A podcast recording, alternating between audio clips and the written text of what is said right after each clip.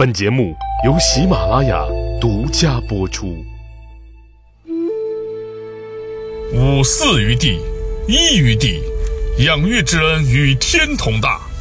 若不立地之子，则宁死从地于地下而已。公元一六四三年，崇祯十六年十月初六，一代名臣孙传庭战死在潼关。此后，再无人能阻止李自成的脚步。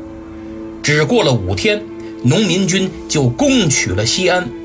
崇祯十七年（公元一六四四年的一月），李自成在西安称帝，建国号大顺，改元永昌。仅仅几个月后，李自成就攻破了北京，崇祯自缢而亡。所以明史说：“传庭死而明亡矣。”孙传庭一生对崇祯、对大明忠心耿耿，可谓鞠躬尽瘁。但他却蒙冤受屈多年，临危受命，战死疆场，到死都没能力挽狂澜，改变大明灭亡的命运。而就在他战死前的两个月，一个改变了中国命运的人死在了孙传庭的前头。这个人就是皇太极。清崇德八年，明崇祯十六年，公元一六四三年八月初九，皇太极猝死于盛京的后宫，年仅五十二岁。之所以说他是猝死，因为没有任何征兆。前面我讲松锦大战的时候，他曾流鼻血不止，还因此推迟了亲征的日期。可据说早就痊愈了。驾崩的前一天，他还亲自操持女儿的婚事，大搞仪式庆典，排场非常大。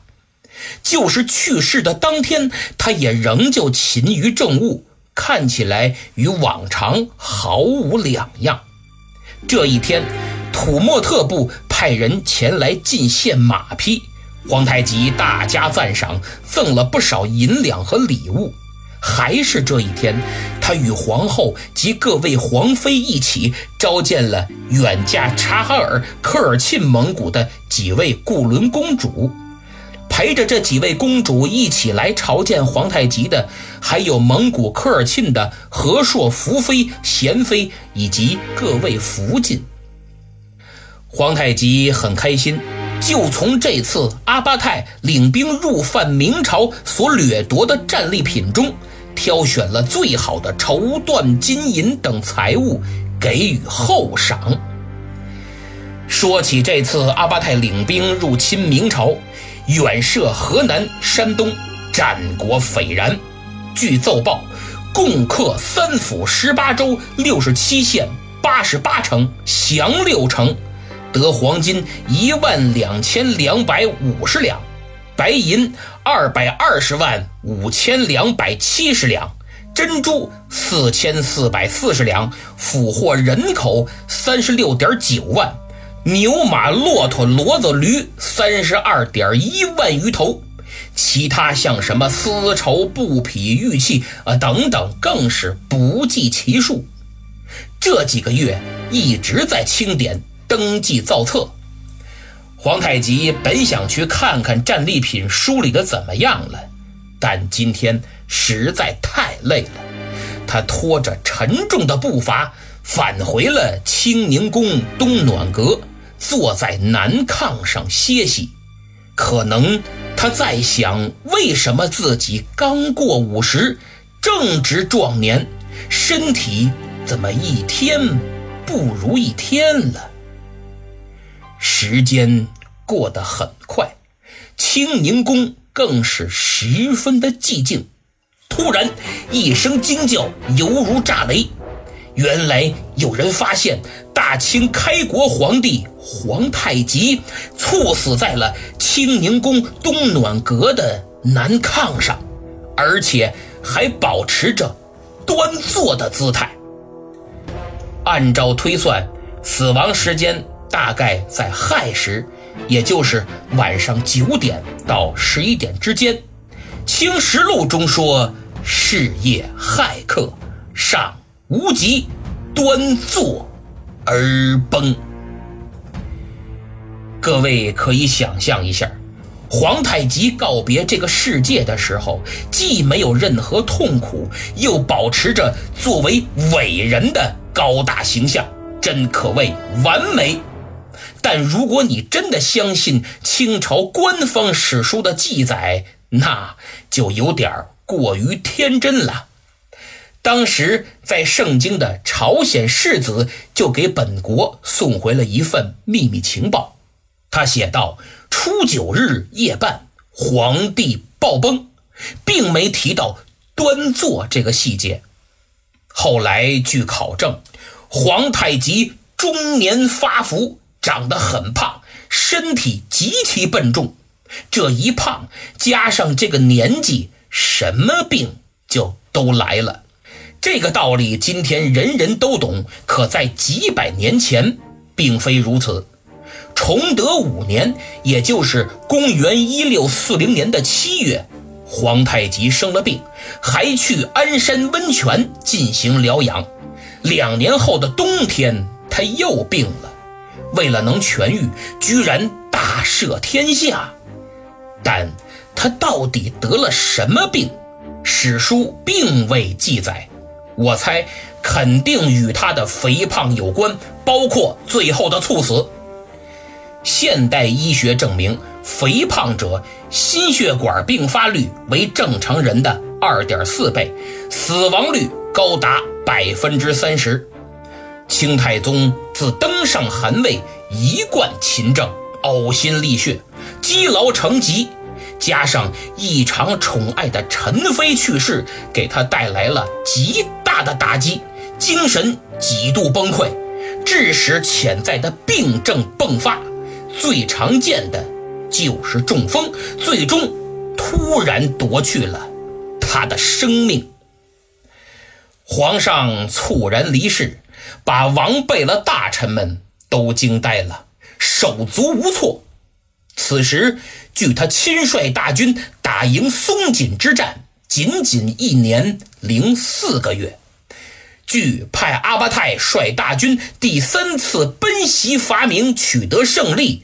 不到三个月，当前的形势，明朝在山海关外的军事据点只剩下宁远卫及中右所，其余全被铲除。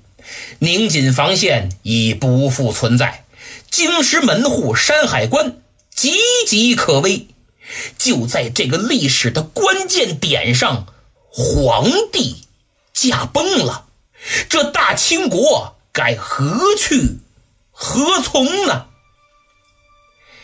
开国之主壮年早逝，大清举国上下为之哭泣。八月初十，皇太极死后的第二天，装殓大行皇帝遗体的子宫停放在崇政殿之上。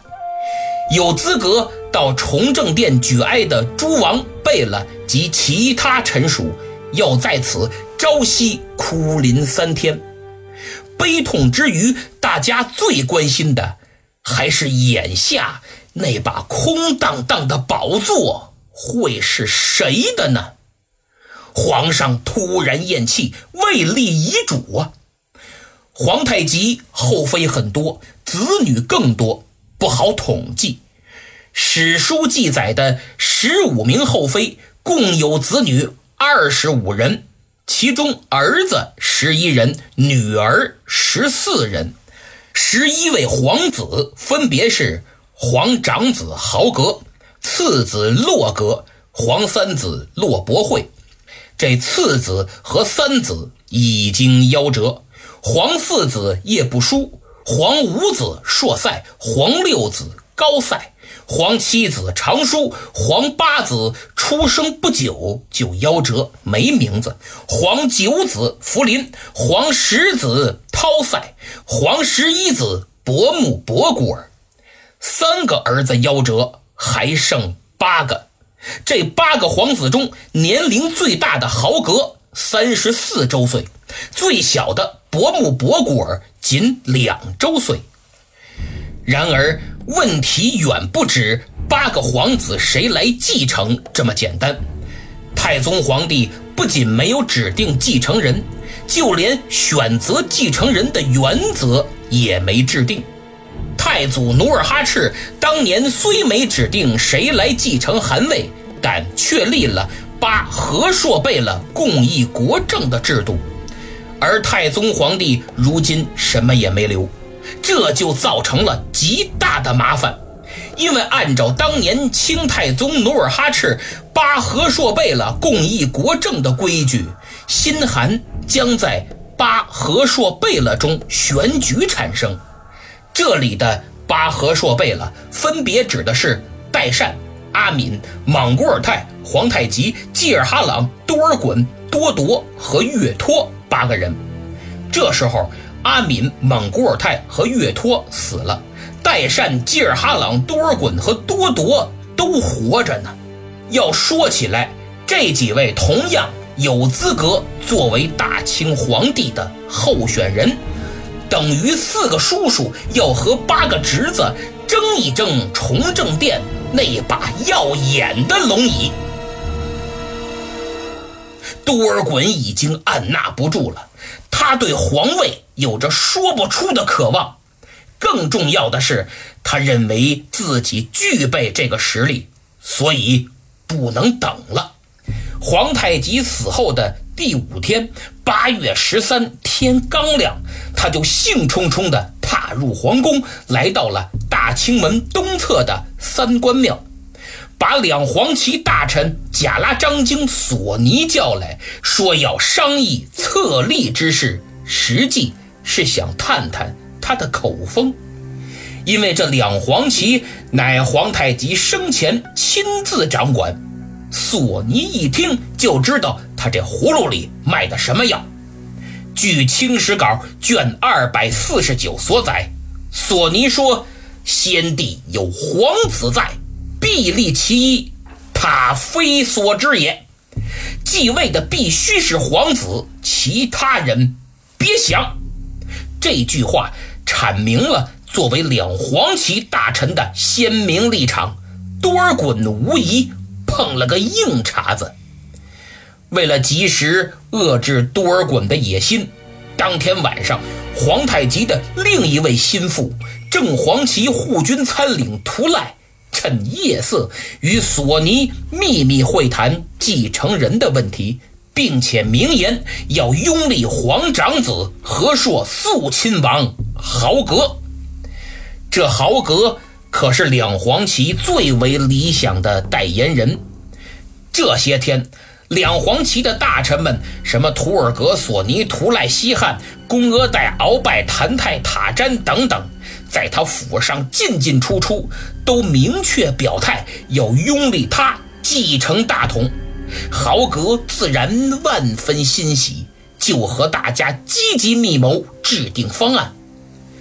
多尔衮那边呢，虽然在两黄旗大臣面前碰了一鼻子灰，但别忘了自己掌握着正白旗，弟弟多铎掌握着镶白旗，也两个旗呢。所以此时两白旗也没闲着，多尔衮当晚就与英亲王阿济格、豫亲王多铎一起紧锣密鼓商讨对策。阿济格和多铎简单粗暴，怂恿多尔衮干脆就发兵强行夺取皇位。多尔衮愣了半天没表态。阿济格和多铎一看，怎么还犹豫啊？都什么时候了？急得二人扑通。就跪在了多尔衮的面前，说：“你举棋不定，不敢做皇帝，莫不是惧怕两黄旗那帮大臣吗？实话跟你讲，两黄旗大臣里想拥立皇子的，其实也就那么几个人，而这两黄旗里可还有咱们不少亲戚呀，都拥戴你当皇帝呢，还等什么？”多尔衮见两位兄弟这般鼎力相助，心中不禁暗暗高兴啊。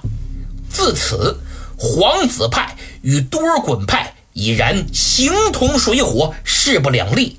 在龙椅面前，还有什么叔侄情分？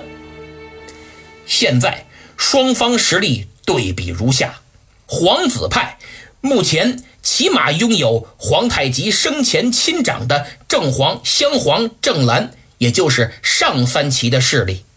多尔衮这派呢，有他与胞兄阿济格、胞弟多铎掌握的正白和镶白两旗，再加上其他旗部分势力的支持，怎么着也相当于三个旗。所以两派可谓势均力敌，旗鼓相当。最终，双方决定于八月十四在大清国崇政殿商议储君的人选。也许是出于对先帝的忠心，两黄旗大臣决定先下手为强。清史稿卷二百四十九所载。八月十四当天的黎明时分，两黄旗大臣蒙于大清门，令两旗巴牙拉兵张弓挟使，环立宫殿，率以义崇政殿。就是两黄旗大臣索尼、鳌拜、图赖等人，先在大清门发誓，说我们的一餐一饭、每一件衣服都是先帝给的。对我们的恩情堪比天地，如果先帝的子嗣不能继承大统，我等宁愿追随先帝于九泉。原文是：吾嗣于地，依于地，养育之恩与天同大。若不立地之子，则宁死从地于地下而已。蒙完了事，他们命两黄旗的。巴牙喇，也就是精锐护军，全副武装，张弓搭箭，环立在宫殿之外，营造先声夺人之势。由此可见，他们拥立豪格的决心有多大。不仅如此，《世祖张皇帝实录》卷三十八里边还说，说两黄旗大臣图尔格和鄂必隆。传三牛录下护军被甲胄弓使护其门，一牛录是三百人，派了三牛录九百名护军把守住崇政殿的大门，拉开架势，剑拔弩张，只等政敌多尔衮的到来。大清帝国的崇政殿真是杀气腾腾，一场争夺皇位的血雨腥风即将当着皇太极的遗体展开。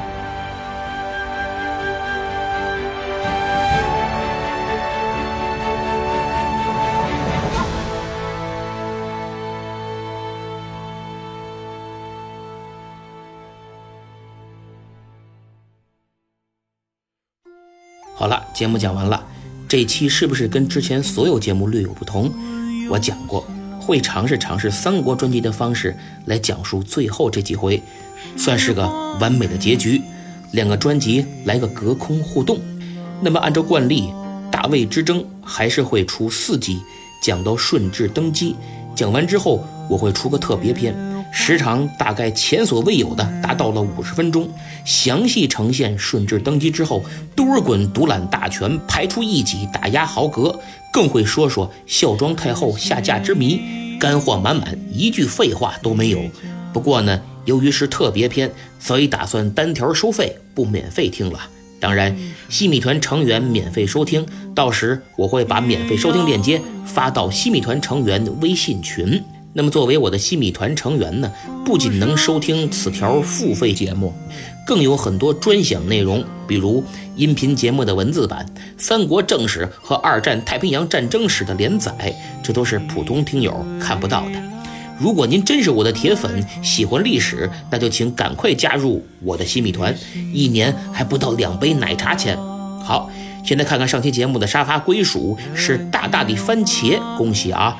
他可是我非常忠实的粉丝，西米团成员，老给我打赏，还拉来不少粉丝。希望大伙儿以他为榜样，积极进取，努力打赏，让咱们的队伍越来越壮大。之前我推荐的电影《大明劫》，评论区有几个人说看了，一个叫黄海绵郑鹤，另一个是萧瑟秋风今又起。其他没看过的，一定抽时间看看。听友三九六七幺三二九四留言说：“幸好严老师不讲南明，不然估计会听到气死。”呃，您说的很对，我就讲到顺治登基，南明不会讲了。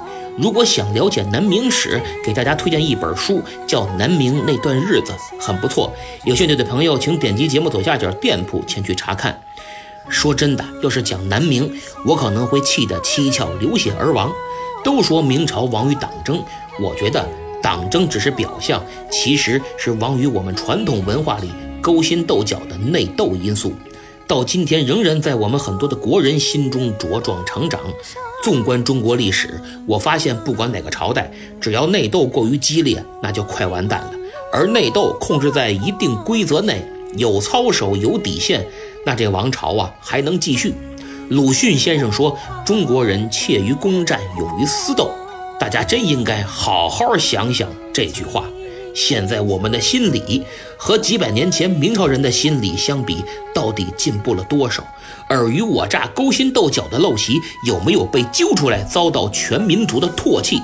如果内卷还是无处不在，成为主流，只能说大家还得继续努力。从我做起，从收听节目的每个人做起。摒弃这些文化中的糟粕，如此我们中华民族才有可能走得更高更远。否则，我们还会有很多类似袁崇焕、孙传庭、卢象升这样的有志之士牺牲在内卷的绞肉机中。这也正好回答了听友差点成帅哥二五的留言。